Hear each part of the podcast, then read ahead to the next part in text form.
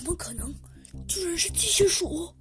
小鸡墩墩在心里想着：难不成这次被害的人是是是是是机械鼠吗？小鸡墩墩觉得越想越奇怪，但是他没有迟疑。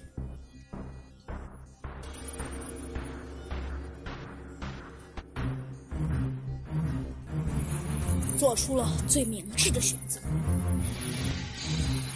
只见他掏出了他的对讲机，拨打了几个字母，然后大声叫道：“出事儿了！”只见电话那边传来了一阵声音：“没时间，拜拜。”果然没错，小鸡墩墩办的这件大事儿，就是给猴子警长打了一个电话。当然了，猴子警长是绝对不会理他的。只见小鸡墩墩蹭上前去，看了看机械鼠的尸体，只见机械鼠半只手臂好像被切断了，一看就知道是跟人搏斗完之后的痕迹。但是，但是，到底是谁杀了机械鼠呢？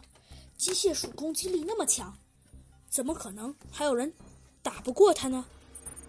除非，除非只有是暗自偷袭呀！小鸡墩墩心里想着。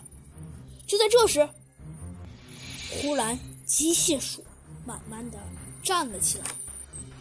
你们都给我让开，快点让开，否则格杀勿论。格杀勿论。小鸡墩墩心里想着：“这机械鼠声音怎么变了呀？”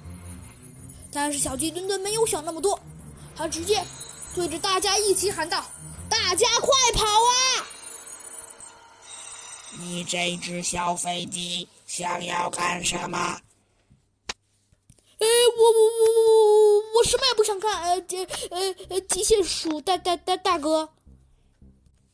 我不是机械鼠大哥，看来你是活腻了，让我送你一程吧，嘿嘿嘿。